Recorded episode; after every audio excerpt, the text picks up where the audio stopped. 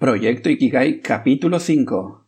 No sé si algún chaval que está perdido o que le gustaría hacer algo o lo que sea, que lo que sea que, vaya a hacer con su vida, que realmente ya está en él. O sea, que no es que tenga que, estudiar nada ni formarse en nada, o sea, que ya está en él. Su virtud está en él, no, está en ninguna formación ni en nada. Yo creo que esto es algo que nos han vendido, que es mentira y es un coñazo.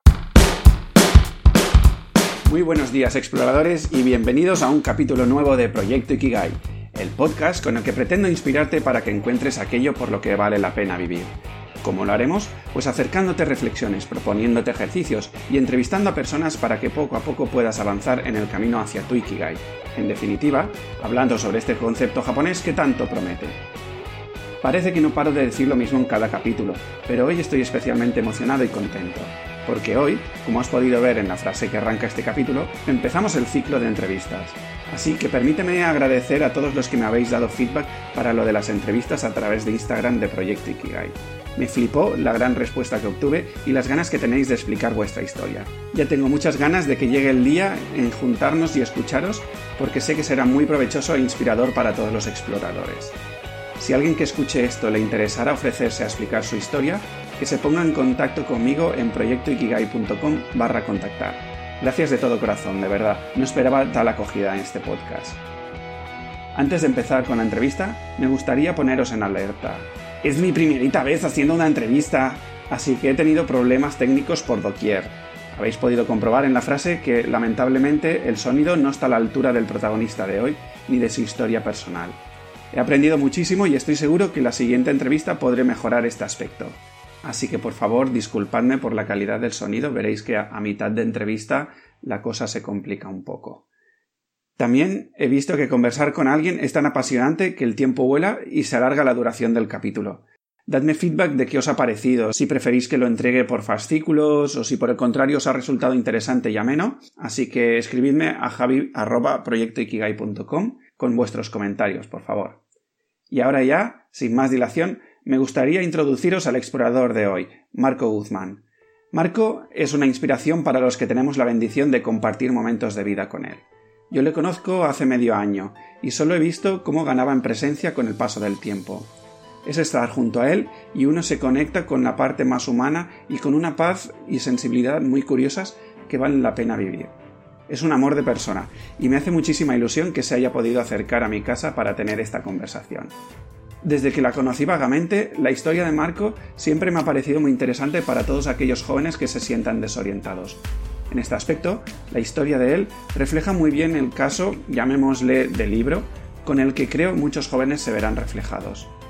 En esta charla podréis conocer de primera mano cómo Marco vivió su época escolar y que poco a poco le fue llevando a un pasotismo que le marcó en los años que tomamos esas decisiones supuestamente más importantes. Escucharéis a un Marco sincero que no oculta las mil y una dudas que han azotado su vida, o el cabreo que le coge cuando conecta con la absurdez del sistema educativo tal y como él lo ha vivido. También podréis escuchar cómo se empezó a sentir muerto en vida y cómo la humildad de no ocultar ese malestar le permitió salir de esa sensación. Primero huyendo a Australia y luego enfrentándose a lo que sentía con amor hacia sí mismo. A partir de ahí, su vida dio un vuelco espectacular que le ha llevado a encontrar el lugar que le corresponde y donde dice es completamente feliz trabajando en tres proyectos interrelacionados, algunos acompañado de su maestro y querido amigo Antonio Jorge Larruy y otros donde se atreve a caminar solo y conectado con su esencia. Yo, por llevarlo al terreno que me compete a este podcast y el camino que intento construir, os puedo garantizar que Marco ahora mismo se encuentra viviendo en Ikigai. Sabe en qué es bueno, sabe qué le gusta, está ofreciendo al mundo algo que necesita, que en concreto sería ayudar a la gente a conectar con su autenticidad. Y os puedo asegurar que sus proyectos en breve empezarán a monetizarse y bien. Pero bueno, dejo ya de daros la tabarra y sin más dilación os doy paso a este gran maestro. Exploradores y exploradoras, es para mí un placer y una dicha dar la bienvenida a Marco Guzmán. Hay una cosa que me gustaría decirte que es que me hace muchísima ilusión que estés aquí. Eh, te voy a confesar una cosa estos días he estado tres días que aquí donde estás me he montado en la tienda de campaña y me he puesto a dormir, me he puesto a dormir aquí en el salón para experimentar un poco. Y esta noche estaba nerviosete. Estaba nerviosete y estaba pensando, hostia, sí, sí, ostras, sería muy bueno preguntarle esto. Pero va, va, no le preguntes, ¿sabes? Y entonces, bueno, estaba, estaba animado con ganas de, de este encuentro. Así que, bueno, bienvenido. Pues muchísimas gracias, Javi, y ya sabes que es mutuo. Yo ya te he dicho varias veces que tenía muchas ganas de, de hacer esto contigo y, salga lo que salga, seguro que es lo que tenía que salir y, nada, vamos a por ello. Vamos a por ello. Eh, además es primera experiencia para, para mí, así que no me podía imaginar, porque tú te has tirado aquí a la piscina que no sabes si hay agua o no. no lo sé ni yo, lo vas a saber tú, ¿sabes?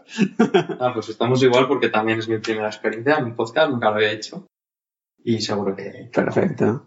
Pues a ver, la intención de estas entrevistas, ¿vale? Un poco lo que tengo en la cabeza es la siguiente. Es es como repasar la historia de cómo éramos cuando pasamos por la escuela y demás, cómo mm, ha funcionado la educación en tu caso personal y luego un poco el, cómo has ido pues solventando las aventuras de la vida, ¿de acuerdo? Entonces, en este sentido, habrá una mezcla que yo creo que es bastante chula de personal profesional, ¿de acuerdo?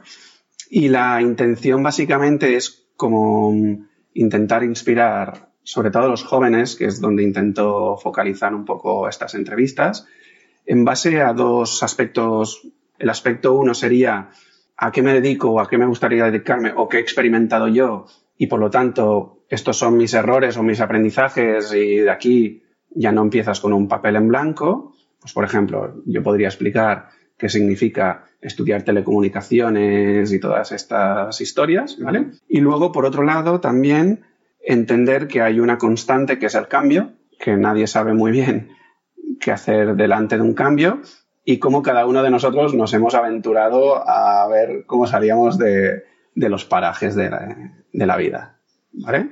Genial, me parece un formato muy chulo y, como estuvimos hablando antes de, de empezar la entrevista, es que es algo que está pasando mucho. O sea, la gente de nuestra generación, la gente joven y los que son más jóvenes que nosotros, estamos en un momento ahí de transición total, donde es complicado saber por dónde tirar. O sea, los mensajes que nos han dado en la educación y todo esto, pues van orientados como a, todo muy formal, ¿no? A un título, quizá un máster y, ahí ya, pues como todo muy encorsetado y ahí, a partir de ahí ya te podrá ir bien en la vida, por así decirlo.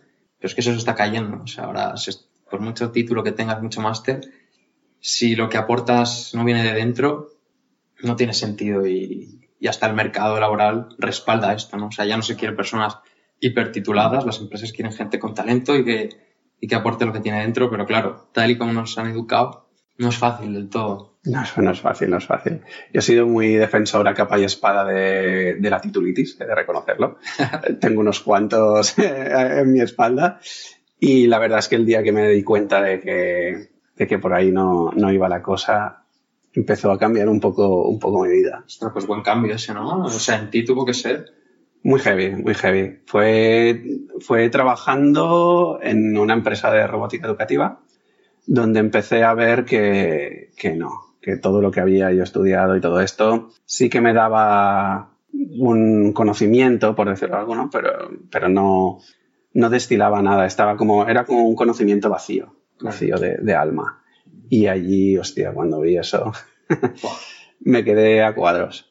Entonces ya empecé muchas cosas que las contaré en episodios eh, más adelante, pero, pero bueno, ahora centrémonos un poco, un poco en ti. Perfecto, pues para adelante. Venga, em, ¿qué, te parece, ¿qué te parece empezar por tu infancia? Un poco para poner el contexto, modelo familiar, entre comillas, lo que te apetezca contar, de lo que recuerdes un poco así de, tu infancia. Pues, bueno, yo en mi infancia mm, me acuerdo que una de mis mejores profesoras en mi vida, que se llama Yolanda, y, y, bueno, aunque con ella tenía mucha confianza y tal, eh, me acuerdo que ella me llamaba el protestonín, ¿no? yo vivía en León y casi todo lo acabamos en in, un vinín, una cervecina, y yo era el protestonín porque siempre estaba siempre le llevaba la contraria en todo. O sea, por ejemplo, estábamos estudiando algo de lengua, por ejemplo, y yo decía, es que no entiendo por qué tengo que saber un, complemento directo. Es que esto en mi vida a mí no me vale para nada. Entonces, un poco mi actitud en mi niñez y mi adolescencia más todavía ha sido un poco la de un poco la rebeldía, la protesta y, y como que lo que yo no entendía no, no, no me gusta, o sea, no, no pasaba por ahí.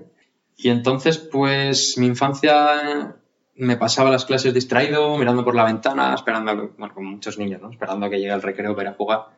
Y bueno, tuve la suerte, o no sé, de ir aprobando. O sea, siempre sacaba cinco o seis y yo con eso feliz porque iba pasando de curso y en casa tampoco me, me decían mucho, ¿no? Ujú. Entonces, bueno, nunca le vi mucho sentido a aquello. Mm, Me acuerdo que en casa me exigían mucho, sobre todo, sobre todo mi madre, ¿no? En plan, Marco, tienes que estudiar, tienes que estudiar. Y yo, es que era algo que, que, que lo repelía, o sea, es que te lo juro, yo solo quería ir al parque a jugar y lo de ponerme a hacer deberes era horrible, era horrible, ¿no? Por lo tanto, en, en tu caso, a diferencia del mío, entiendo que lo de encajar en el sistema no.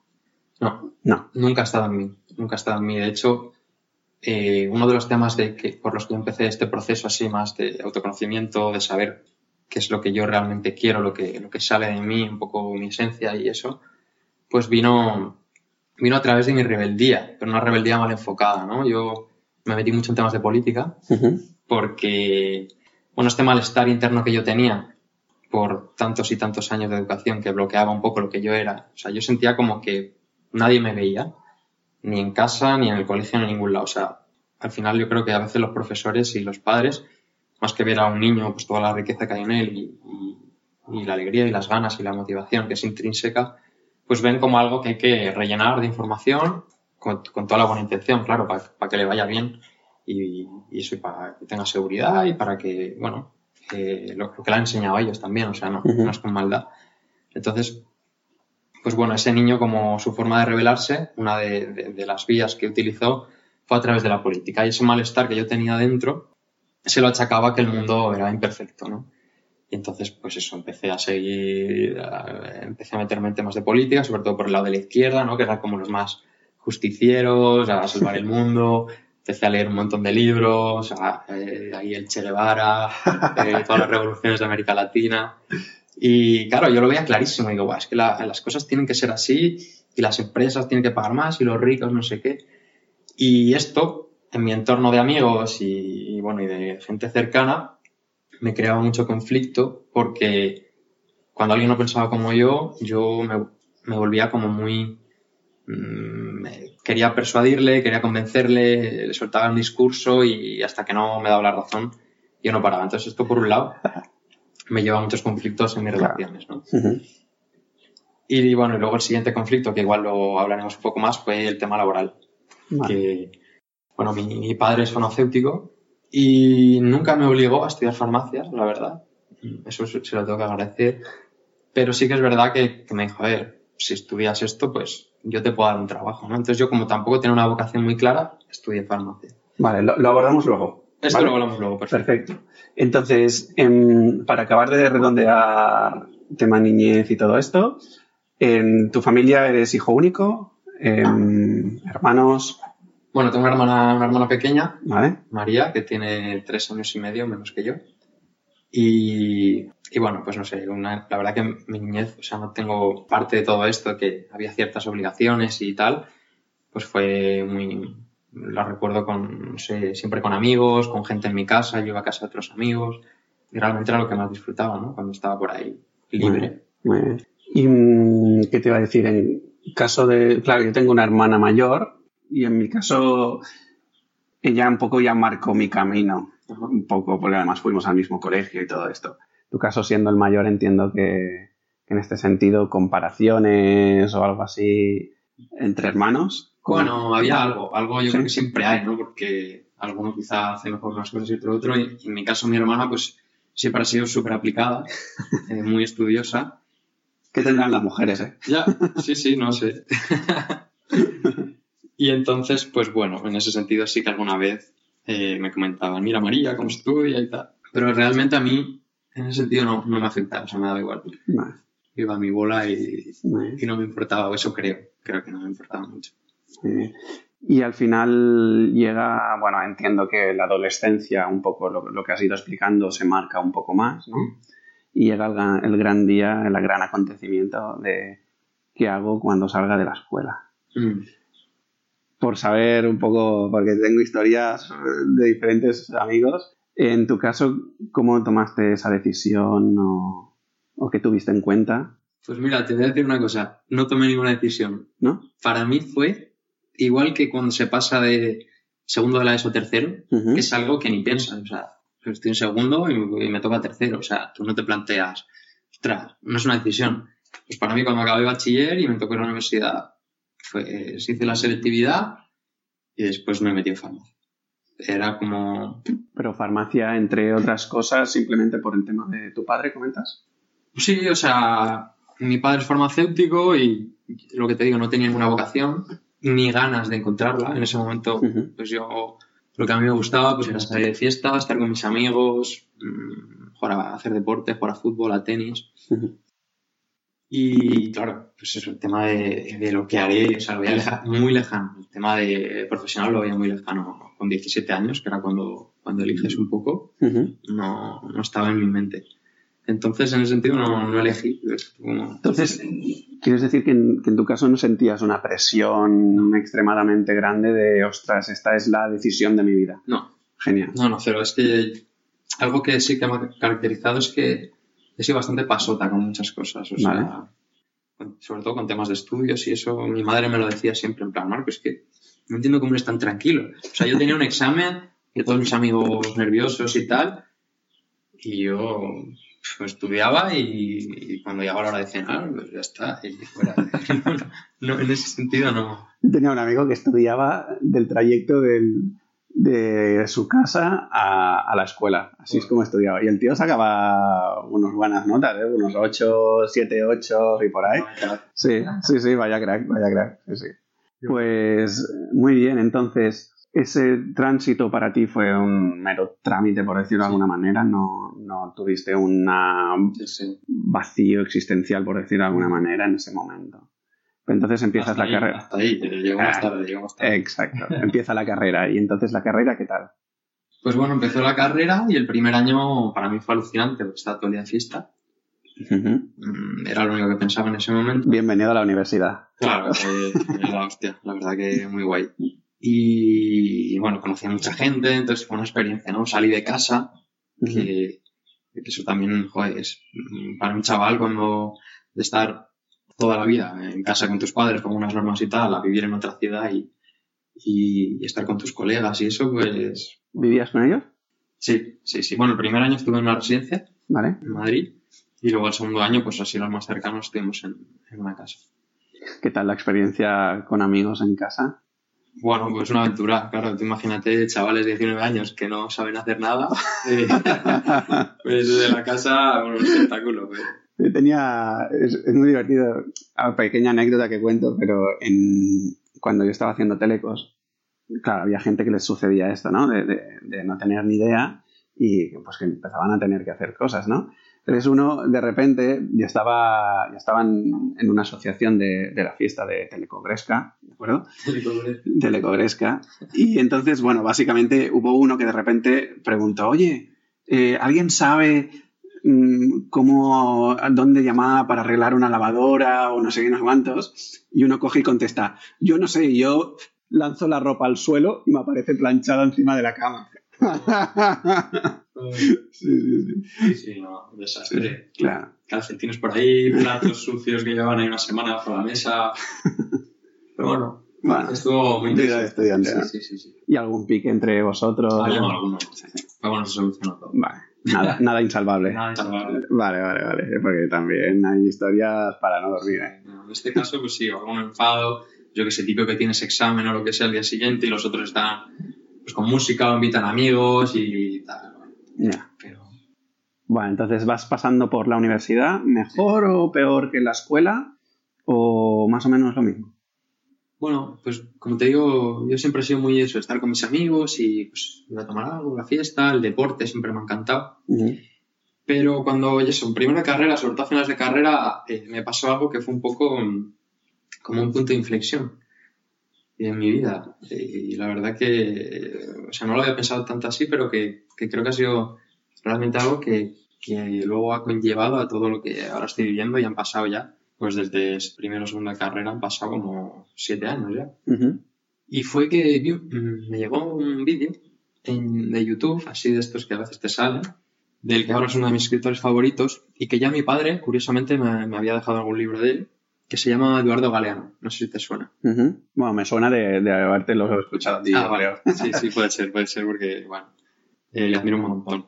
Y, bueno, es un escritor uruguayo, periodista, bueno, ha hecho poesía, ensayo, hace también como cuentecitos cortos y todo con reflexiones muy humanas. ¿no? Él lo que intenta con su escritura es conectar lo, sencillo y lo íntimo de las personas con la, como con la grandeza, ¿no? O sea, te puede hablar tanto de un campesino de Bolivia y su vida con una belleza brutal, o te puede hablar también de los grandes misterios del universo y, y escribe muy bien en, aquel momento no lo sabía, ¿sabes? Pero... A ti te llegó un vídeo de YouTube. Y me llegó un vídeo de YouTube que creo que el nombre era Los muros o algo así, ¿no? Y bueno, hablaba un poco de la paradoja de por qué hay muros tan altisonantes y otros muros de los que no se habla. Porque hablaba de que el muro de Berlín es un muro que todo el mundo ha hablado del muro de Berlín, ¿no? Pero luego hablaba de otros muros, pues el muro que se está construyendo entre México y Estados Unidos, el muro entre Palestina e Israel, un montón de muros de los que no se habla. Entonces yo que no había tenido conciencia política apenas, un poco había hablado con mi padre, pero tampoco no lo había interiorizado. O sea, a nivel mental sí que tenía ciertas ideas, un poco de izquierdas, pero no habían llegado a resonar en, el corazón. Y, con esto me entró como un sentimiento de, primero, de que el mundo era injusto, que es un poco lo que te había comentado antes, y, y que nos estaban engañando, ¿no? Entonces esto empezó a activar en mí algo, ¿sabes? Antes había estado como una actitud, pues eso, típico adolescente, que lo único que quiere disfrutar y ya está. Evasión y, hedonismo. y empecé a leer, empecé a, leer, a leer libros y fue...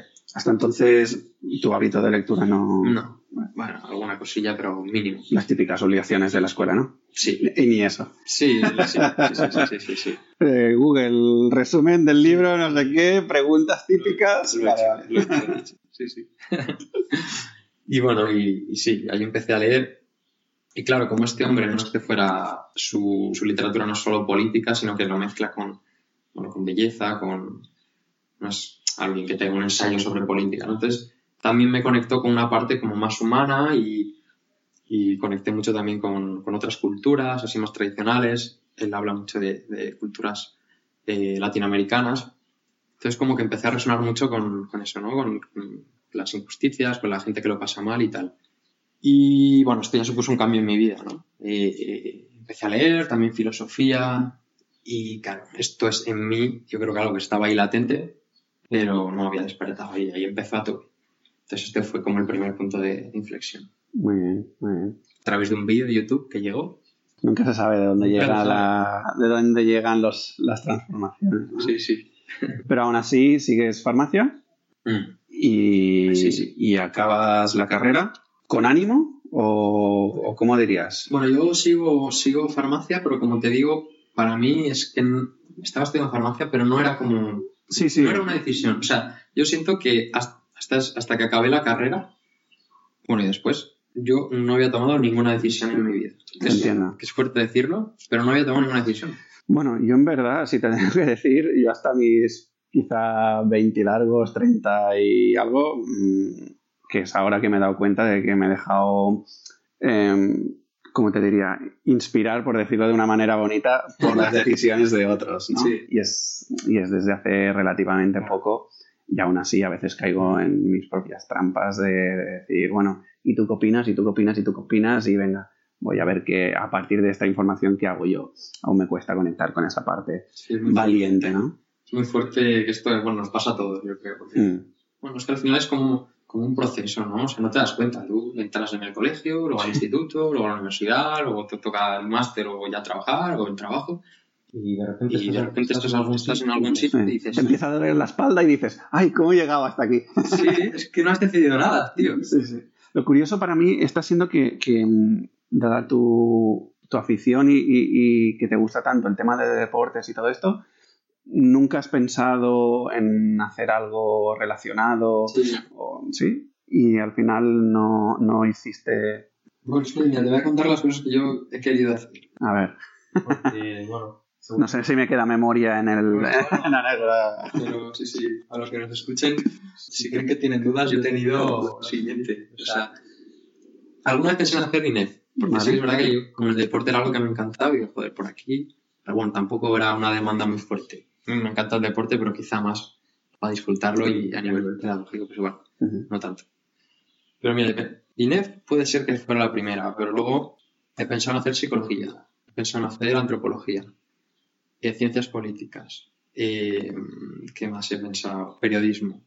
He pensado en hacer, bueno, hice cosillas que no son carreras, por así decirlo, pero iba a hacer un máster de, de narrativa, que de hecho me cogieron y, y menos mal que dije que no. Eh, ¿Qué más? Bueno, hice un curso de coctelería, pensé en ser coctelero por un tiempo.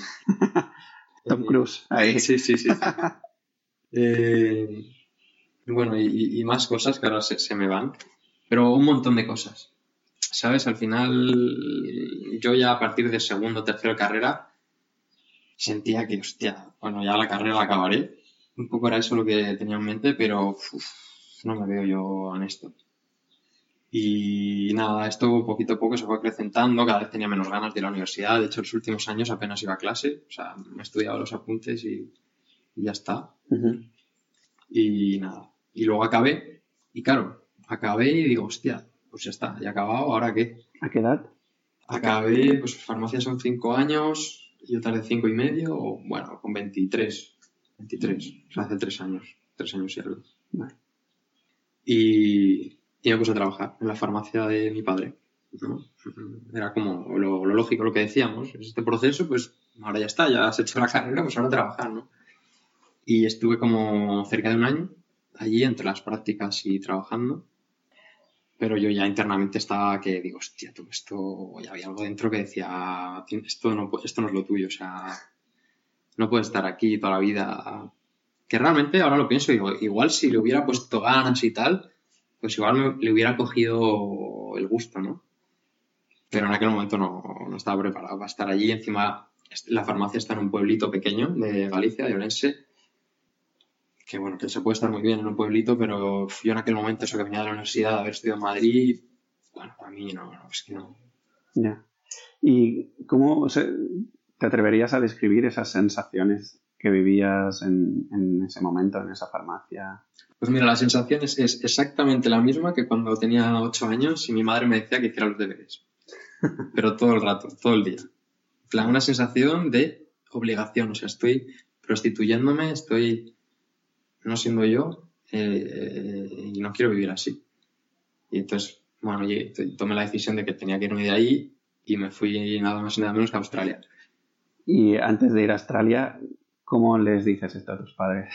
Porque además, bueno, no, no lo sé cómo, cómo funcionó, pero en estando trabajando con, con tu padre, Mm. entiendo que no debe ser sencillo tampoco plantearle algo Claro. así, ¿no? Sí, sí, no, no fue, no fue fácil porque, bueno, claro, la tendencia era que mi padre, pues mi, mi padre ahora tiene ya 65 años. Tú ibas a ser el heredero, ¿no? Claro, sí, sí, yo ahora mismo estaría, bueno, mi padre estaría jubilado y yo llevando la farmacia, eso era la- lo que debería haber pasado, ¿no? Y Suerte que los deberías a veces eso es, sí, sí. se desmontan por el camino. Pero es lo que te digo, yo siempre he sido muy protestón. Y agradezco eso, aunque me ha traído muchos conflictos, porque sí que a veces soy un poco radical y cuando una cosa la veo clara, y bueno, mis amigos y mi familia lo saben, pues me da igual y voy a muerte. Y No te entran los miedos, el... Bueno, es que mi miedo era eso, estar allí. Es que irme a Australia Claro, para sí, mí sí, era, te entiendo. era, digo, es que, bueno, allí se haga lo que hagan, genial, ¿sabes? Como libertad. Que luego no es así tampoco, pero bueno. Entonces, pues, comunicarlo, claro, fue complicado por un lado porque, no por comunicarlo, sino porque no le van a entender. O sea, hostia, has hecho todo, tu carrera, tal, estás trabajando y en unos años, pues, será como tu, tu vida, esto. Y ahora qué, te vas. Mis amigos tampoco lo entendían. Encima, bueno, yo, una cosa que también me cambió mucho fue una, una relación con, con una chica, Delphi, que igual te hablo alguna de ella, no lo sé. Es argentina. Me quiere sonar, pero... Bueno, sí, sí, no sé. Y, y mira, algo que es muy importante para, para si nos escucha algún chaval, a mí fue la primera persona, esta chica, que, que vio en mí como... No como algo bueno, porque a ver, todo el mundo ve algo bueno, que ve algo bueno siempre, pero como, como esta vida que somos, ¿no? Como Algo auténtico. algo auténtico. Y, y, y cuando alguien te lo ve, tú te lo reconoces, ¿no? Entonces también abogar por, por a los demás, que sería muy guay que nos comunicáramos desde ahí, ¿no? Cuando vemos algo puro y de verdad de los demás, pues transmitirlo, porque a mí eso me dio mucha fuerza para, para un montón de cosas. Había, hay una frase que a mí me gustó mucho, a ver si la recuerdo, que venía a ser algo así como, mm, como que un piropo es un regalo que, le tiene- que, que no, no te puedes guardar de otros.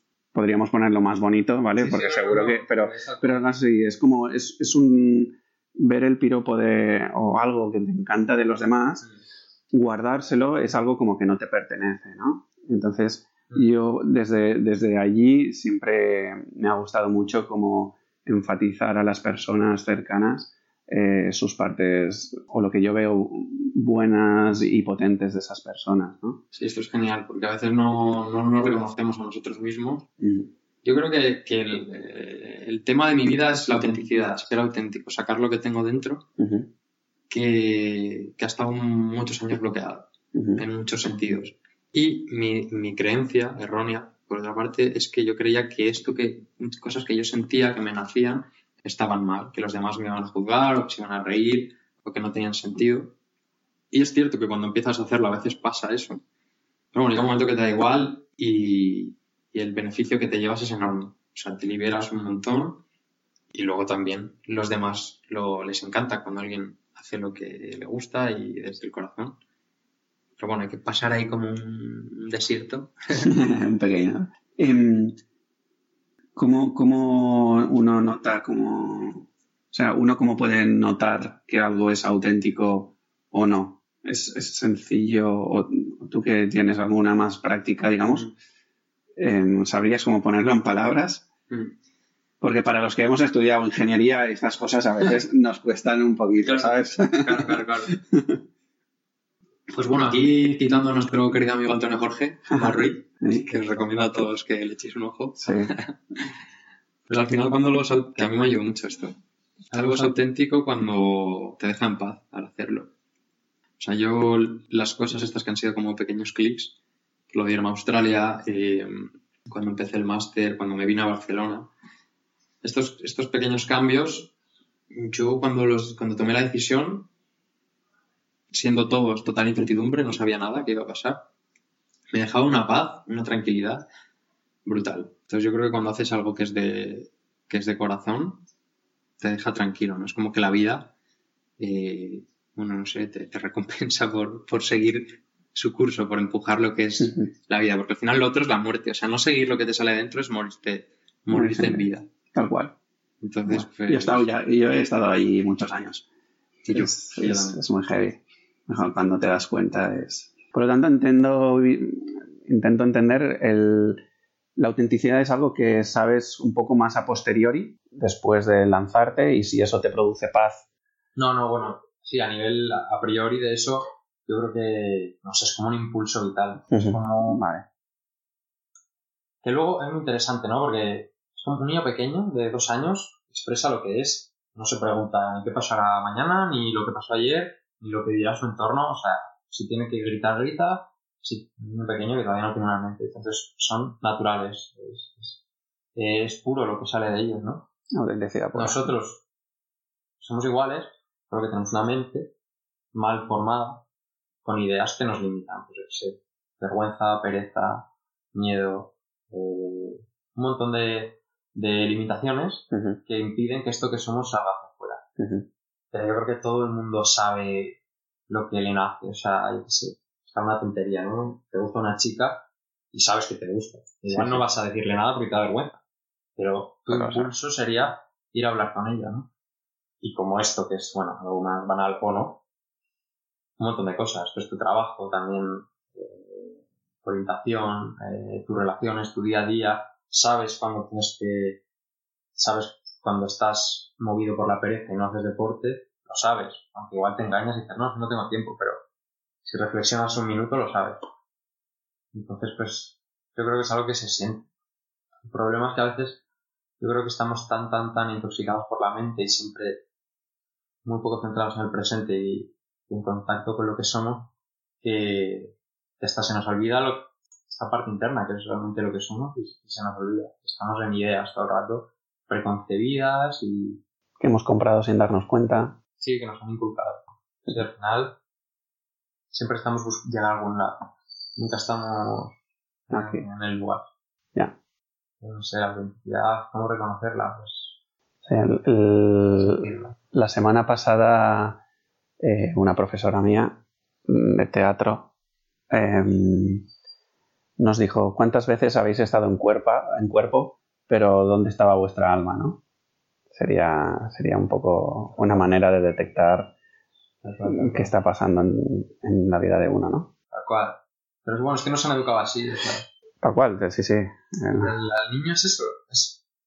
Bueno, yo, claro, yo hablo de mí porque es como yo lo viví, ¿no? Esta sensación de obligación constante, claro. Vete aquí, vete allá, pórtate bien, pon esta cara, eh, así estás feo, vístete así. Esto es bueno, esto es malo. Sí, tío, que es pura libertad, hermano. sí, sí. Es que lo estoy recordando y hasta me pongo de mala leche. no me rompas nada de casa. Eh. no, pero bueno, que, que bueno, es así. O sea, no, al final es parte y, bueno, estamos aquí por eso también. Está claro, está claro. Entonces, em, creo que me gustaría profundizar un poco más en este momento en el que en el que tú te pones delante de tus padres o de tus colegas y, te atreves a hacer ese paso de contarlo. Más que nada porque em, quizá en mi caso mm, no sucedió porque tampoco me generaba un bullicio en ese momento, pero estoy seguro que más de, un chaval que nos puede estar escuchando sabe muy bien, no, o sea, no es tanto el que esté confundido porque no sabe lo que, sino que está... exacto, y el que dirán y, cómo yo tomo las riendas de mi vida, ¿no? Venga, va. Pues mira, por un lado, claro, yo me busqué una estrategia para que no fuera tan fuerte. ¿Cuál fue la estrategia? Emborracharlos. Puede ser igual una cerveza de droga en el colacao. Eh, bueno, por un lado les dije que, que, claro, que yo me iba a Australia a aprender inglés que no era porque la farmacia me iba a aprender inglés una temporada. Porque nunca se sabe cuántos ingleses vendrían a, la farmacia neurense, ¿no? Sí, y que luego pues volvería y, bueno, pues la farmacia y tal. Entonces, claro, esto fue lo que hice al principio y funcionó. Entonces no tuve que, que realmente, o sea, no fue nada grave. Pero lo más grave vino luego cuando ya empecé a comentar en casa de que, lo mío no es la farmacia y peor todavía, es que no sé lo que es lo mío. Entonces fue cuando te dice lo de que a mis padres les hablé de periodismo, antropología, eh, hacer un máster de narrativa, ciencias políticas. Sí, eh, o sea, era como, claro, mis padres flipaban, nos ha ido a Australia, ahora ha vuelto, tiene que hacer otra carrera. Está más confundido que antes.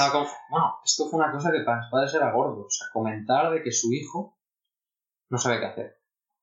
O sea, era como, no una deshonra, porque, a ver, que mis padres tienen muy buena relación. Pero sí como, hostia, este chico pues está perdido, ¿sabes? Como... Sí. ¿Qué le has hecho a tu hijo, no? Eh, que es cuando se pasa en la pelota de que ya no es mi hijo y no sé qué, es el hijo de, la pareja, ¿no? Esto lo hacía mucho en mi casa. Eh, ¿Pero qué le has dicho a tu hijo? ¿Eh? Y el otro, pero, pero si es hijo de los dos, ¿sabes? Estas tonterías. Bueno, en mi caso eso no había tanto, pero sí que era como ellos o sea, yo me veía como la decepción. Un día, un día, mm, yo creo que un día hablaré un poco de... Porque el, trasfondo de todo esto, yo lo entiendo así, quizá luego me dices lo que opinas tú, pero es el miedo, el miedo que tienen los mm. padres que no tienen ni, aunque parezca que sí, pero no tienen ni puñetera idea de, de cómo educar a un niño. Claro, es muy difícil. Es muy difícil. Y está claro que que lo hacen lo mejor que pueden y yo estoy súper contento con mis padres, o sea, porque claro. tengo muy buena relación con ellos y, y nada, o sea, eso, que lo hacían lo mejor que podían, pero sí que pues el, el peor momento fue cuando eso, decir que la farmacia que no, claro, su cara era otra. este chaval, ¿De dónde ha salido? o sea, no sé, ¿qué, qué, qué, qué- ¿qué quieres hacer? Porque tampoco sabía qué quería hacer. Entonces pasé este proceso de empezar mis carreras, mis padres me apoyaron, realmente, y dijeron, no, pues mira, si es lo que quieres, pues, pues para. Nosotros te, te apoyamos, aunque, bueno, me gustaría que estuvieras la farmacia. Pero por suerte apareció el máster este de, de Borja, de la SECA, Vale. y, y yo lo vi. Fue una de estas decisiones que en cuanto lo vi digo, esto lo tengo que hacer. ¿No? Porque trataba un poco esta parte interna, que yo tenía pues tanto el conflicto laboral, como este conflicto con la política, con el mundo, eh, bueno, mis relaciones. Luego trataba el tema de precisamente esto, de cómo relacionarnos con los demás, y luego el tema laboral. Entonces lo veía como un pack muy necesario para mí en ese momento. Y bueno, ellos lo venden como un sistema pedagógico que, que cubre las carencias del sistema educativo convencional. Y, y la verdad que me vino muy bien hacerlo porque te dan varias ópticas a nivel un poco superficial, o sea, no profundizan mucho porque final cada fin de semana es un profe diferente. Pero, pero hostia, te da una visión muy amplia y muy diferente de todo lo que nos han dicho, o sea, está muy bien. Yo, yo no lo he hecho personalmente, pero sí que conozco bastantes personas que lo han hecho y, y en en general están, están muy encantados y agradecidos de, de este tipo de formación. Sí, sí. No, si estás muy perdido, que no sabes tal y, y te apetece inmiscuirte un poco en temas de desarrollo personal, es, es un buen lugar. Pero está orientado a que, digamos, uno se meta a hacer temas de desarrollo personal No. o a que encuentres un poco tu camino o, o ni una cosa ni la otra. Bueno, un poco es dejar de echar la culpa a los demás, por un lado, vale. hacerte autónomo de tus emociones. O sea, es como un máster de madurez, por decirlo de alguna manera. Sí, sí, y un poco también herramientas como para todo este nuevo mundo que se viene, ¿no? En lo que lo que hablamos un poco al principio, que importará mucho más el talento, las ganas, la entrega que los títulos. Es un poco también de actitud, ¿no? O sea, el máster se llama Máster en Desarrollo Personal y Liderazgo. Ujú. Liderazgo de uno mismo, ¿no? Que al final es cuando puedes liderar a otros. Sí. Y, y bueno, pues ahí acabé y, la, y fui, esto por así decirlo, fue como, hostia, cuando empecé a ver todos estos temas, "Hostia, esto resuena mucho conmigo. Y bueno, ahí conocí a Antonio Jorge, Bien. la Ruiz, ahora estoy trabajando con él, que por cierto estamos pensando en, en montar un máster. también. Sí, qué bueno. Lo anuncio por aquí. a ver si, a ver si ahí puedo, puedo aportar valor de alguna manera. sí, muy bien, muy bien. Entonces, a ver, para ordenar un poco, estás en ese momento en que empiezas a, bueno, vuelves de Australia. Sí. ¿Qué tal la experiencia de Australia antes de? Bueno, la experiencia de Australia fue brutal a nivel de, pues eso, de conocer gente, una nueva cultura. Estuve trabajando de camarero eh, en restaurantes, estuve en un hotel, estuve en una granja trabajando en medio de Australia, que fue brutal la experiencia. Una granja que, que el pueblo más cercano estaba a 7 kilómetros y tenía 200 habitantes, nativos australianos y eran todos granjeros, gente joven Hostia. y estuvo muy guay porque hacían comidas allí en medio del campo, nos invitaban a, a los que estábamos en la granja y bueno, una experiencia muy chula. Luego volví a Sydney, que fue donde estuve. También estuve en otro restaurante y, y bueno, trabajando un poco de todo y también me curtió un poco de que hostia, el, el dinero pues cuesta ganarlo y ¿Eras autosuficiente o entre ayudas de tus padres? o- estando allí sí, Ok. Estando allí iba trabajando en un lado, en otro, había que trabajar bastante, sobre todo al principio. Cuando llegué trabajé muchísimo, luego bajé un poco de... Vale. ¿Y qué tiene Australia? ¿Que, que- que es el nuevo Londres o qué? Porque Pues ya sí, eres- total. no eres el primero, ya conozco bastante gente joven que se va a Australia. Se está poniendo súper, súper de moda. Sí. Bueno, Sobre todo en este momento de cic- ese cambio de ciclo, ¿no? claro. Sí, no sé, yo creo que, bueno, el buen clima, las playas, eh, que ahora es más fácil moverse hasta allí, que está lejísimo, claro. Los, los animales más peligrosos del mundo, ¿no? También. y no sé, es muy atractivo. al final. Vale. Nos resultaba un lugar muy chulo para aprender inglés. La excusa esa que yo había puesto. Sí, sí, claro. y bueno, vivir una aventura. Al final yo, es algo que, que ahora me resuena mucho de vivir una aventura siempre. Muy bien. O sea, no saber tampoco, porque en, en temas de estos de, de propósito y tal, es como, hostia, tienes que llegar allí y lucha por llegar allí. Ahí se acaba la aventura, si sabes ya vamos a estar. Ujú. Y fue una aventura. ¿Y fuiste allí solo? Iba a ir solo, Pero cuando ya lo tenía preparado y tal, pues un amigo mío, que también estaba así personalmente en un momento de cambios, pues dijo, Marco, me voy contigo. Pues venga. Y nos fuimos dos, dos años. Entonces el sentimiento de soledad y todo esto, cero. Yo siempre he sido eso, bastante independiente en ese sentido. Cuando me fui a la universidad podía tirarme allí y no sé si volver a casa, que me encanta estar en casa. Pero si no, el problema fue al volver. Porque claro, yo, aunque a nivel externo le había dicho a mis padres que yo me iba para aprender inglés, yo a Australia me fui para pensar y ver qué quería hacer con mi vida. y, allí lo lograste o cómo, cómo lo gestionabas eso? Pues esto fue, claro, fue lo que peor lo pasé porque, bueno, al principio era todo novedad y, bueno, tampoco estaba te vas a dedicar ahí a pensar cuando ves todo de novedad. Pero luego, cuando se acercaba la vuelta y justo cuando volví, digo, hostia, creo que estuve, no sé si 10, 11 meses, casi un año. Y al volver, pues estaba todo igual. Yo había pensado cosas, seguía leyendo, me gustaba escribir, me gustaba comunicar y eso, pero, pero seguía sin, sin saber. Después volví a la farmacia. Entonces sentí, primero, que había perdido un año y que todo estaba igual. Y que farmacéutico, ¿sabes? Entonces ahí fue así como un poco, un momento muy bajo porque digo, no sé qué hacer. Yo tenía como muchas ganas de hacer algo, pero digo, no sé qué. Y decía, guau, si hago periodismo, igual no es esto lo mío. Y si hago ciencias políticas, igual no es esto lo mío. Porque yo quería hacer algo y, y muerto. Sí, sí. Pero no sabía el qué. Y me entraba aquí, por allí, por allá. ¿Y, conectaste más con un sentimiento de depresión o de ansiedad o nada de esto? Un poco apatía. Apatía. Sí.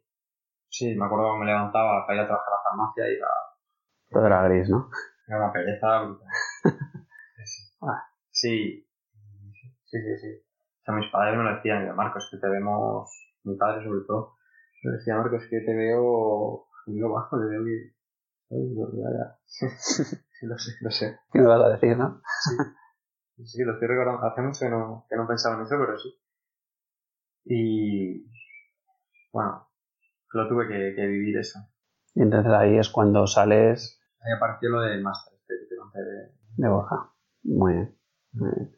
Y tras el máster de Borja, o durante, no sé cómo combinabas un poco. Pues ahí fue cuando, bueno, este, esto que te conté, copywriting. Sí que gracias a un podcast que me pasó un colega del máster precisamente, me enteré del copywriting, que no sabía ni lo que era, que es... Si quieres hacer un poco de, explicación qué es el copywriting. Sí, bueno, pues el copywriting es básicamente técnicas de escritura persuasiva orientada a, la venta, ¿no?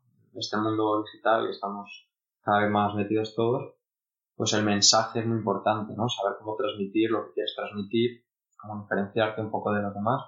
Entonces yo vi una profesión ahí que por un lado me gusta escribir y por otro esa profesión me permitía vivir donde quisiera. Y yo quería vivir donde quisiera, o sea, porque se trabaja online. Quería vivir donde quisiera, pues yo qué sé. Por ejemplo, ahora que me he venido a Barcelona, pues no estar en Barcelona formándome en todo esto ahí con espacio interior y seguir trabajando por mi cuenta. Esta era, esta era mi idea. O si me tengo que ir a Colombia o me tengo que ir a donde quiera. Porque también un anhelo que yo tengo es el de viajar y, y crear contenido viajando y todo esto. Entonces, pues nada, eh, escuché el podcast, me empecé a interesar, me hice un curso gratuito y luego me apunté al, al curso que tienen. Y tuve algunos clientes eh, que les hacía la web, básicamente los textos de la web. Y, nada, y luego ya llegó el que ha sido el mayor cambio de mi vida, que ya habiendo terminado el máster, estando como de copywriter, pues empecé a seguir la plataforma de, de Antonio, de Espacio Interior. Y llegó un día que dije, yo tengo que estar ahí. O sea, yo tengo que estar en esas sesiones, me encanta, o sea, escuchaba todo el rato mientras cocinaba, cuando iba a dar paseos, me flipaba. Eh, bueno, mensaje de Antonio que tú lo conoces. Y digo, hostia, es que esto es lo que yo quiero. Esto es, o sea, es pura vida, eh, experiencia del momento, no es nada prefabricado, no requiere esfuerzo porque algo que me encanta es que yo a veces he tenido la sensación de que para triunfar o para que te vaya bien en la vida requiere un nivel de esfuerzo enorme. En plan, pues, yo me veía, pues no sé, mm, dando charlas o cosas así. No, es que tengo que formarme, leerme 3.000 millones de libros. Y el mensaje de Antonio, por una parte, es todo lo contrario, es que la, el conocimiento está dentro. que no, no quiero buscarlo en ningún otro lado. Que, bueno, que está, bien leer y saber cosas, pero que eso es un 10%. Lo importante es el interior, ¿no? Y, que nuestro mensaje sea puro. Entonces me flipo y tuve otro arrebato de estos y dije, me voy a Barcelona. Y puse un anuncio en Facebook en una página de buscar piso que se llama The Pitch and Peace. Eh, puse el cerca del espacio interior y a las seis horas me contestaron y les dije, ostras, claro, habían pasado seis horas desde que lo decidí. Ostras, me pilla un poco tal, si me podéis esperar a mis, pues son ahora mis compañeros de piso. Si me podéis esperar unos días, que lo pienso un poco y tal. Me dijeron, claro, es que hay más gente esperando, no sé qué, y tu perfil nos había gustado, pero bueno, gente interesada, tal. Y dije, venga, pues nada. Pa'lante. Pa'lante. Muy bien, muy bien. Y nada, eso, lo comuniqué a mis padres, que claro, Les acabo de coger el colapso final, ¿no? O sea que estabas allí, hostia, ahora ya me vine por aquí en verano, no sé qué, y de repente, patapam, Barcelona. Hostia. Y encima en ese momento, eh, en ese momento, Cataluña estaba bien, bien bonita, de, ¿no? Nos querían por todos lados en España. Sí, sí. Y aquí me pasaba una cosa que yo ya notaba un poco la sensación de, de que bueno, no lo manifestaban, pero sí, quizá, bueno, igual es pues a mí. Pero mis padres y a mi círculo de amigos, o sea, Marco está, está yendo, o sea, está un poco perdido porque, o sea, bueno, yo lo explicaba, pues todo lo que veía. Claro, estos temas son un poco así, bueno, para explicarlos a mucha gente que no, o que no le interesa nada, o que está en contra, o que no lo entiende. Y, Sí. Y bueno, pues decía, "Ma, Marco pues se va a Barcelona un tiempo, ya volverá y pues lo siempre, ¿no? Que, que tal. Otro capítulo más, ¿no? Sí, pero yo lo veía clarísimo. Y bueno, es la mejor decisión de mi vida, la verdad. Mm, La tomé en dos días, no la pensé, no la racionalicé, que creo que es muy importante. Es lo que sentía, digo, me tengo que ir para allá. Y bueno, y vine con mucha ilusión al espacio interior, a todas las meditaciones, todas las charlas, y, y nada, y ahora, mm, ahora se ha dado la circunstancia de que estoy trabajando con ellos y estoy súper feliz. Aparte, estoy montando mi propio proyecto a través de Instagram. También hago algunas sesiones personales acerca de todo lo que voy aprendiendo en el espacio. Tengo otro proyecto con, bueno, con, con Teo, Larry, con el Fran Antonio, con, con Vicen Aluyas y con Antonio, que se llama UM. Y será un proyecto de meditación. Quiero un poco como derribar las barreras que hay acerca de la meditación, ¿no? Pues por un lado que es de hippies, de hierbas y tal, y lo queremos hacer como un estilo urbano, moderno, joven y tal. Y, y bueno, vamos a hacer un- también un Instagram súper chulo con algún audio, alguna meditación y, bueno, tiene una buena pinta. Entonces, nada, ahora estoy en eso y, y realmente creo que el verdadero cambio que se refleja externamente, pero sobre todo el cambio ha sido interno. ¿no? Cuando yo me he puesto cada día a activarme a todos los niveles, ¿sabes? A nivel de energía vital, a estar activo, ¿sabes? Hacer deporte, levantarme pronto, meditar, cuando estoy en espacio darlo todo, cuando estoy trabajando allí intentar siempre dar un poco más, ¿no? Eh, y esto día tras día, día tras día. Eh, bueno, pues mis circunstancias externas han mejorado un montón. O sea, Puedo dar fe. Yo creo que tú y yo nos conocemos hace unos 5 o 6 meses, quizá. Mm. Y, y en estos 5 o 6 meses yo solo te he visto ir para arriba, tío. O sea, es, te lo juro, ¿eh? desde fuera es alucinante la evolución que has pegado. Ya desde el principio ya se notaba muchísimo tu presencia y tu calidez humana, pero ya últimamente era en plan, hostia, no sé qué pasa con Marco, tío, pero, pero, pero, ¿dónde- o sea, ¿qué tengo, qué tengo que hacer? O sea, pero, pero si, si, si vamos un poco, entre comillas, vamos un poco a, lo- a- a los mismos sitios y tal, ¿no? ¿Qué, qué- qué- está pasando? ¿En qué me estoy equivocando, no? Y realmente es espectacular, te lo digo de verdad, ¿eh? Esto no, no es peloteo, eh, porque de verdad que, que es, es, es algo como que mm, yo sí que lo había experimentado en otros momentos de, mi vida, ¿no? Como que mm, lo bueno llama a lo bueno.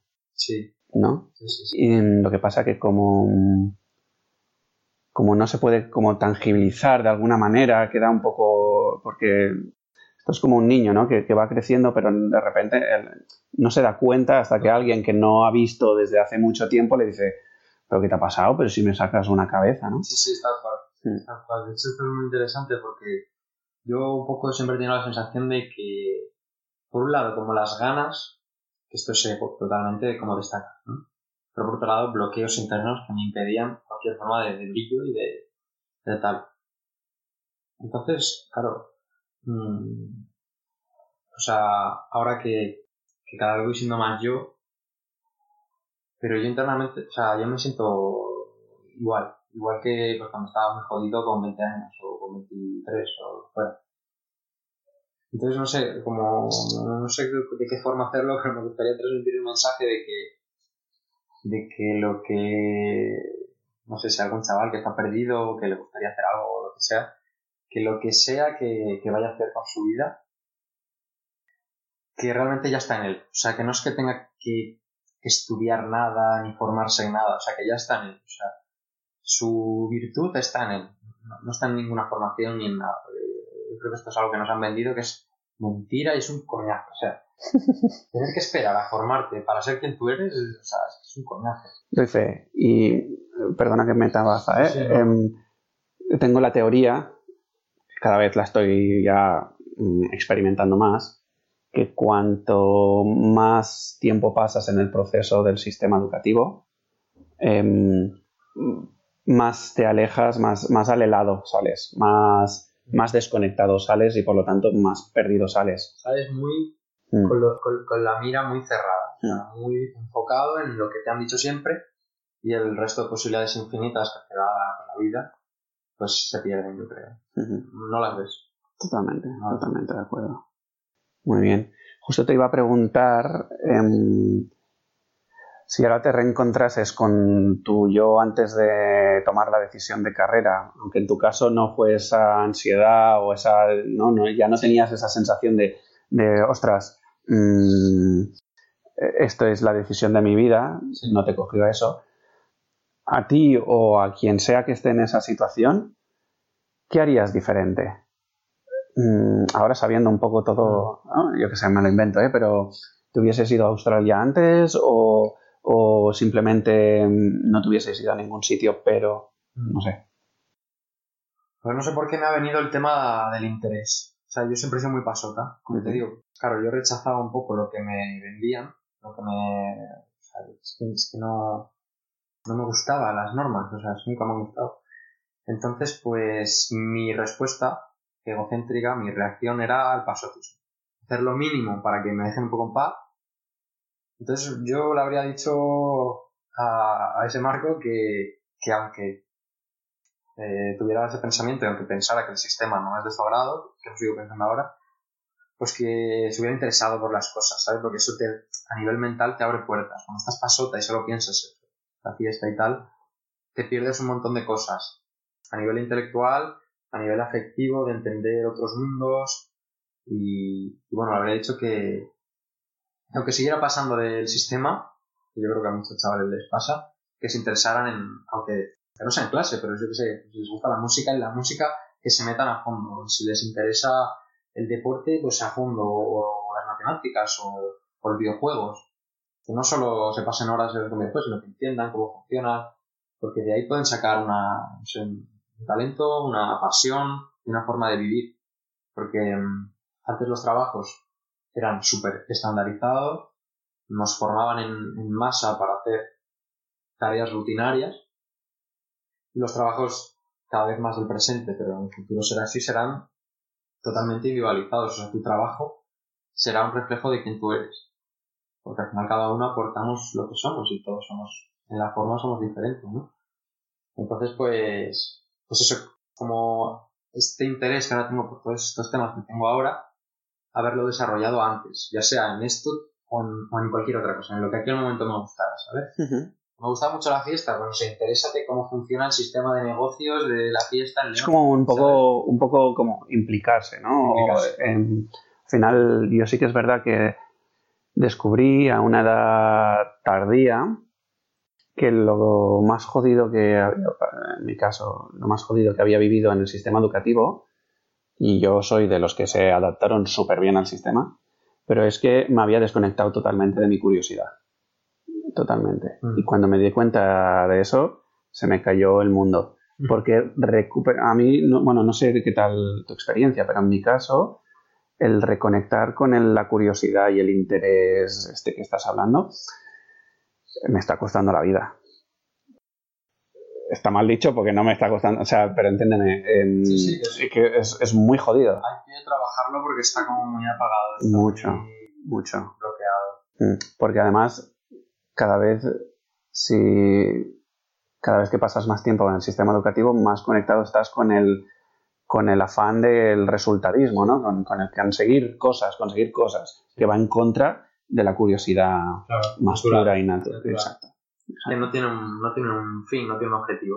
Es que es eso, es que cuando éramos niños, tío, o sea, un niño es está centrado en el momento increíble. Un niño jugando, Sí. está ahí en, en su mundo, y de que está en su mundo, ¿no? Es que está, parece que está, no va a estar en otro, Sí, sí. ¿sabes? No va a estar pensando en, en otro día. Sí, tal cual. Y bueno, ya para acabar, Marcos, si te parece, em, porque yo creo que ya hemos tocado bastante temas de decisiones, de, de, em, saber qué hacer un poco, em, de cómo te enfrentaste a ese momento, ¿no? De cómo comunico esto a, a mi familia cuando hay tantas emociones flotando y demás. Y hemos trabajado también diferentes momentos de cambio de tu vida. Ahora eh, me gustaría muy rápido eh, aspectos en general que te hayan inspirado a ti. Eh, me puedes decir mm, músicas, artistas, películas, libros y que, y que te gustaría pues transmitir a ti para las nuevas generaciones. Buah, un reto, ¿eh? Mira, de películas, me ha venido ahora una que se llama Martin H. No sé si la has visto. No, para nada. Pues Martin H es de un chico eh, que yo me veía muy reflejado en él porque era, pues eso, también le gusta, él to- tocaba la guitarra, ¿no? Era como lo que le gustaba. Pero súper perdido en su vida. De fiesta en fiesta, también de, no sé, chica en chica, tal, súper perdido. Y su padre, pues que era como muy responsable, no me acuerdo muy bien, pero no sé si era escritor, no, guionista de cine, era guionista de cine. Eh, o director de cine pues como que le impulsaba que hiciera algo con su vida y tal y cual. Es una película muy muy buena, es para Argentina Ujú. y muy recomendada. Perfecto. Luego también otra que es el, el secreto de sus ojos, que sale Mario Benedetti, que es otro de mis escritores y poetas favoritos. También muy chula, ¿no? Para como despertar un poco... La película es como una lucha entre la vida y la muerte, ¿no? Entre el ego y la esencia. Ok. De hecho, una figura que es como retórica la, peli- la película, es como una vocecilla que tiene el personaje principal, que es la muerte, ¿no? Que es el ego, ¿no? Que le dice, él, como está empeñado en ser escritor y, la muerte le dice, eh, pero no, ¿cómo le dice? No, eh, si ya no tienes nada que escribir y, nadie quiere, ya nadie busca escritores ni poetas y le enseña como un periódico que le, la zona de, de buscar trabajo. Dice, ¿dónde pone aquí? Eh, se busca poeta, buena remuneración.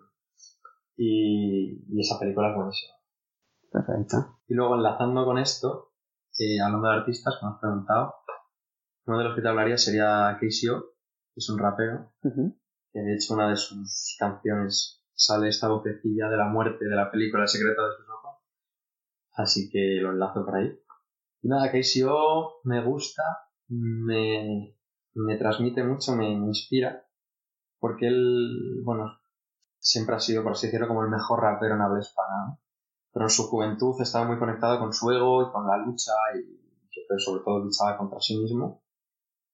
Pero ha habido un proceso de cambio y, y ha conectado mucho más con su, con su verdadera identidad, con lo que es, con su corazón. Y ahora transmite un mensaje súper bonito de ánimo, de, de especialízate en algo, ¿no? Eh, saca lo mejor de ti, vence tus miedos y tal. Y bueno, a nivel de artista recomendaría a, a Casey. Y escritores, mm, Eduardo Galeano, Gerald Santos, Mario Benedetti. Y mi libro favorito es La sonrisa etrusca. ¿Idea? Que es de José Luis San Pedro. No Ok. sé si te suena. No. ¿Sabes qué pasa? Que además nunca me quedo con estos nombres. Ah, vale. Eh, pues yo puedo haber leído bastante de la librería que ves aquí, pero luego no me acuerdo exactamente de, de quién. Porque en mi experiencia, cuando tuve que estudiar la literatura en el colegio y todo esto, para mí era No, no, a mí tal cual, eh, vale. un, un- Y ahí lo tengo bloqueado. Yo esto he sido a posteriori, yo no leía nada. Me- Pero bueno, este libro de José Luis San Pedro, que, que bueno, es una vida muy interesante la de él, y él era, era economista, pero a los 40 años decidió que quería escribir. Y su primer libro, creo que con 40, 40 y pico años.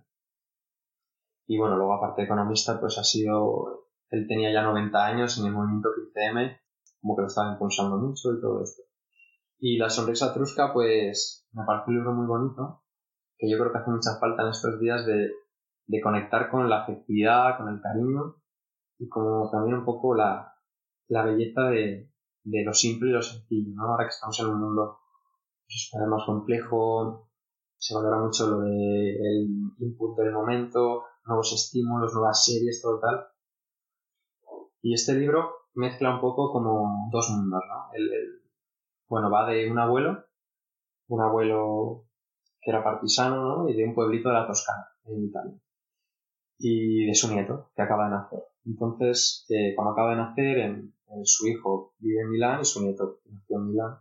Entonces, él también está enfermo y, en parte por conocer a su nieto y en parte porque está enfermo y allí puede recibir mejores cuidados, se va a Milán, a la ciudad. Entonces, el libro se desenvuelve como las enseñanzas que el abuelo le hace a su nieto de lo que es la vida de verdad, ¿no? Wow.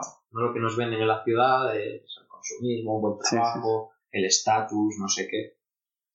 Y le, sí, es muy gracioso, no sé, por ejemplo, va a una frutería, ¿no? Están todas las frutas envueltas en plástico. Dice Brunetito, se llama el libro. Brunetito, esto, esto lo hacen para engañarnos, para que no huelas la fruta y nos venden la fruta. Tal, en el campo, nosotros la cogemos del árbol y la olemos y la sentimos, no sé qué. Y bueno, como es un montón de escenas así, muy divertido y muy sentido. Entonces, Qué bueno. ese libro recomendaría. Qué bueno, qué bueno. Y finalmente, em, ¿eres amante de las rutinas o no? Pues mira, no lo he sido nunca, nunca, nunca, nunca, nunca. Siempre me he levantado a horas diferentes, siempre he trasnochado. Y ahora llevo un tiempo, a raíz de todo esto que te contaba, de bueno, empezar a estar más vital y, realmente estoy decidido a sacar todo lo que hay en mí. O sea, hasta que me muera, voy a seguir así. Y estoy empezando a, bueno, a llevar unas rutinas y a valorarlas y a entender lo, lo saludables que son. Entonces, pues, pues sí, yo mi día a día, hay días que no, no pasa nada. Pero normalmente, pues sí, me levanto pronto, hago deporte, medito, vengo a trabajar, eh, leo a diario. Eh, esto siempre. Luego también me dejo un ratito libre para lo que surja. Intento alimentarme bien, Muy bien, y tampoco mucho más. muy bien. Pues yo creo que por mi parte ya, ya está. Estoy seguro de que de aquí saldrá gente que tenga muchas preguntas o algo así. Pues. Así que si nos las hacen, te vuelvo a invitar. Genial, genial. Vale. Y así, y así, bueno, pues la resuelves tú, que para eso eres el protagonista. Oye, Javi, ha sido Vale. de verdad ¿eh? un placer, me ha encantado. Te A mí sí que me ha encantado, tío. te animo que sigas haciendo esto porque la cantidad de gente que, que pueda aportar cosas así. Yo creo que sí. Yo este Eh, podcast me habría encantado escucharlo pues, hace cinco años. ¿Sabes? O sea que, que enhorabuena por la iniciativa, me encanta. Gracias. Y a tope, a tope por Ah, ello. bueno, tío, aquí las puertas están abiertas, ya sabes. Y las de casa, además, que es donde, donde nos encontramos. Bueno, tío, pues nada. Muchas gracias. A ti, tío. Qué bueno. Bueno, bueno, bueno. Como ves, el tema se alarga un poquito y si has llegado hasta aquí, la verdad es que quiero agradecerte muchísimo por acompañarnos tanto a Marco como a mí en este episodio entrevista de Proyecto Ikigai, el podcast. Como ves, hemos tratado muchos temas, hemos intentado realmente tener una conversación de amigos, que al final es lo que es.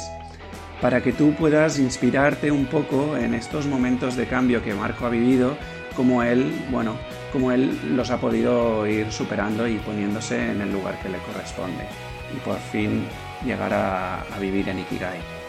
Entonces, bueno, por favor, sí que nos gustaría tener un poco de feedback. Lamento muchísimo el tema de la calidad del audio. La verdad es que fue una sorpresa para mí encontrarme todo esto porque, bueno, fue un experimento total, que, ¿qué te voy a decir? No te puedo engañar. Así que, bueno, danos tu feedback a través de las redes de Marco, que le puedes encontrar en su Instagram marco.guzmán, acabado con dos Ns, donde comparte su mirada hacia el mundo y realmente es súper inspirador lo que comparte.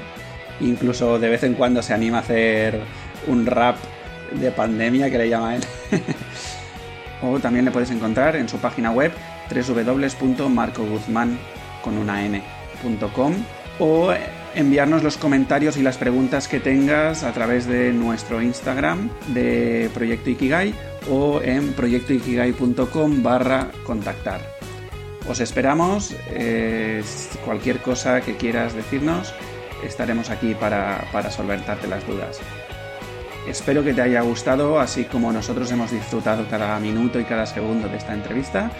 Y si es así, te estaré eternamente agradecido si te suscribes a Spotify o en iVoox o lo compartes por tus redes sociales e incluso si valoras con 5 estrellas en iTunes este capítulo. Así será más fácil que localicen nuestra tribu y ampliaremos esta familia de exploradores y exploradoras y conseguiremos que cada vez más personas encuentren su Ikigai. Yo, a cambio, publicaré de forma regular y periódica e incluso te daré las gracias personalmente en los próximos episodios. Exploradores, seguimos en la aventura de la vida.